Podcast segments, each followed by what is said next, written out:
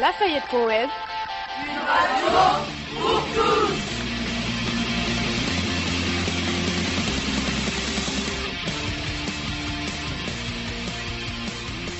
Bonjour à toutes et à tous. Merci d'écouter Lafayette Web. Nous sommes le 2 février et heureux de vous retrouver, comme tous les jours à 16h30, pour notre émission La dernière heure. Aujourd'hui, c'est sans filage que nous nous emmenons dans un univers gourmand et croustillant, un univers qui respire la détente et l'instant plaisir, le pop-corn. Au sommaire, notre moment pop culture sera aujourd'hui consacré à la très sérieuse géopolitique du pop-corn. Autre, mo- autre moment, autre plaisir, celui d'accueillir le professeur Alain Soufflet, accompagné des charmantes Delphine et Aurélie. Tous trois vous, vous raconteront d'où vient le pop-corn. Mais tout d'abord, pour débattre du bruit et de l'odeur si caractéristique de cette petite bille sucrée, nous accueillons notre chroniqueur vedette, François Poppy. Merci, merci.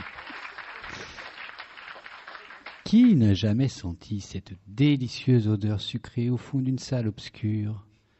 Qui n'a jamais subi le terrible raclement des fonds de pop-corn?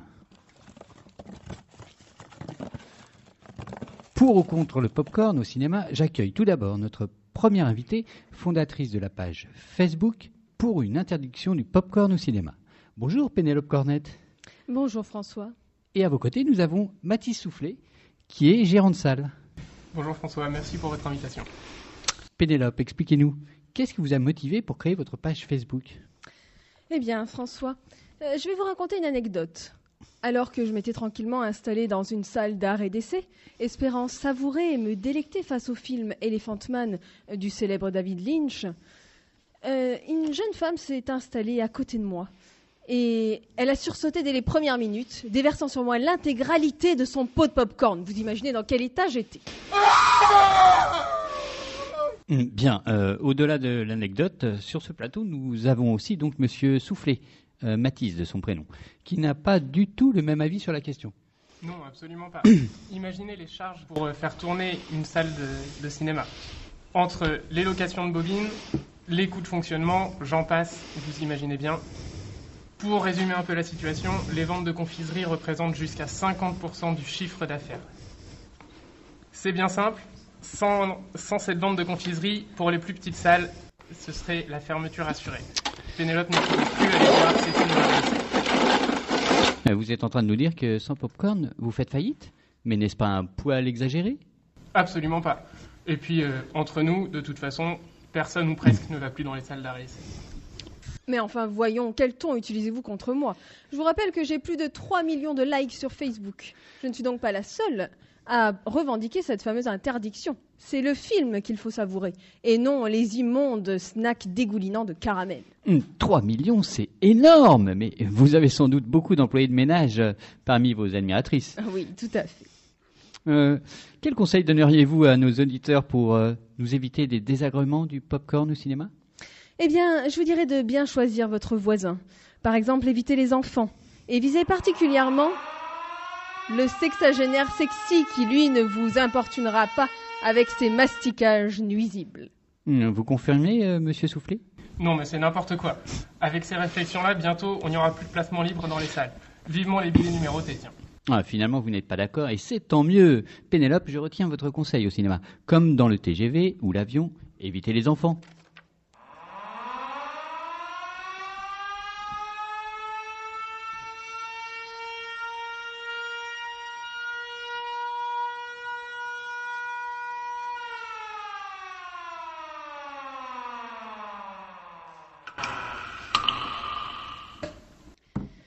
Merci, merci François Poppy pour ce débat si constructif.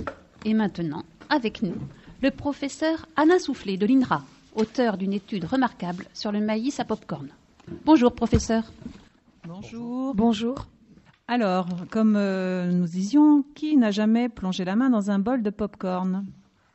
Mais au fait, le pop-corn, comment c'est fait? Le pop-corn, c'est simplement du maïs soufflé, de l'américain pop éclaté et corn, maïs. Alors, professeur, euh, est-ce que je peux faire du pop-corn avec le maïs du champ d'à côté? Ah non, certainement pas. Euh, seul le maïs de la variété Zea Maïs Everta pourra donner du popcorn. Cette variété n'a rien à voir avec le maïs commun.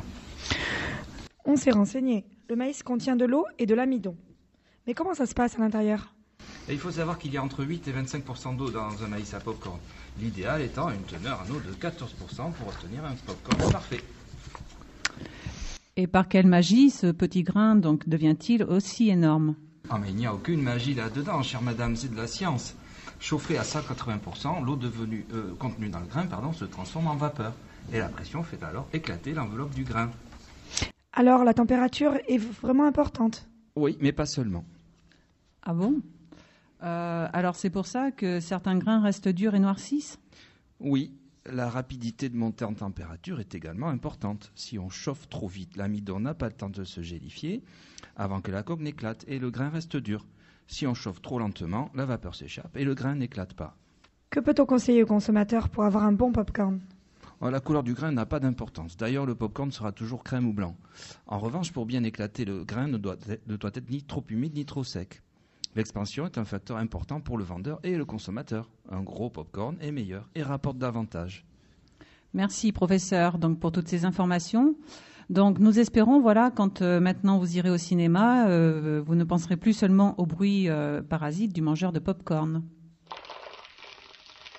Au micro, c'était le professeur Alain Soufflet, interviewé par Aurélie et Delphine. Merci à vous. Et maintenant, voici la rubrique Pop Culture de Jean-Noël, qui n'a jamais mieux porté son nom qu'aujourd'hui.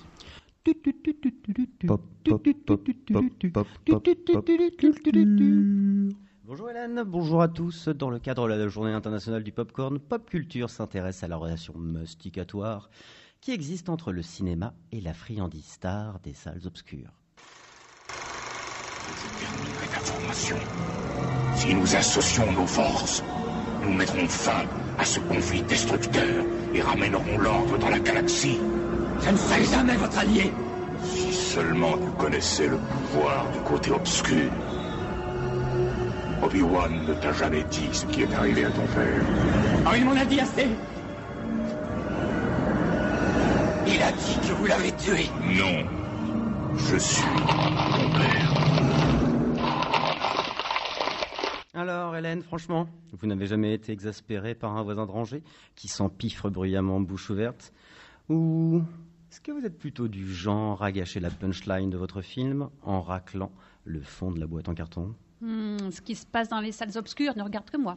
Jean-Noël, prenons de la hauteur, voulez-vous? Alors justement, pour nous parler de la relation complexe qui existe entre le popcorn et l'industrie du cinéma, nous sommes allés interviewer Peter Trump, qui est le responsable de la com chez Warner. Peter, comment est née la relation entre le popcorn et le cinéma? You know, une séance de cinéma sans son popcorn, c'est comme un homme sans moustache ou une femme sans tablier, you know.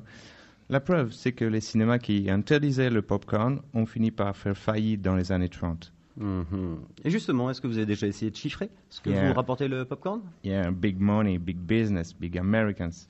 Pour nous, le popcorn représente 1,4 milliard de dollars par an de bénéfices. Leur soufflet à Hollywood a permis de divertir le monde entier. Eh, Thank you, Peter. Eh bien, après cette vision très pragmatique de Peter Trump, nous accueillons le professeur Maya Siam, qui est donc euh, historienne et a publié récemment au PUF, c'était en décembre dernier, je crois, Géopolitique du maïs. Et bonjour Maya Siam. Bonjour. C'est donc seulement quand est apparu le popcorn? Oui, alors d'abord, euh, il est très difficile de, de répondre à cette question, euh, euh, de dater l'apparition avec précision. Alors, des archéologues, en fouillant quelques sites euh, du plateau d'Atacama au Chili, ont mis à jour des résidus de maïs soufflé dans des bols alimentaires d'individus incas morts autour de 3600 avant Jésus-Christ. Ensuite, euh, le mot popcorn peut induire en erreur. Les Incas consommaient effectivement du maïs soufflé, mais il était essentiellement utilisé lors de cérémonies religieuses. Il symbolisait alors la communion entre croyants. Mhm. Merci. Et pour conclure, euh, en quelques mots, professeur Maya, quelle est la place aujourd'hui du, du, du popcorn dans notre assiette? On, on pourrait dire que si l'Antiquité avait son pain et ses jeux, euh, le XXIe siècle a son popcorn et euh, ses multiplexes. Merci Maya pour cette formule éclairante. C'est fini pour Pop Culture. À vendredi prochain, Hélène. D'ici là, scrunchez bien. Merci Jean-Noël, à demain. Enfin, peut-être, si les auditeurs ne nous envoient pas trop de courriers d'ici là. Voilà, voilà, ainsi s'achève notre folle émission. Merci à tous, merci à Eric à la technique. On se retrouve demain, même adresse, même heure. Salut et vive le popcorn.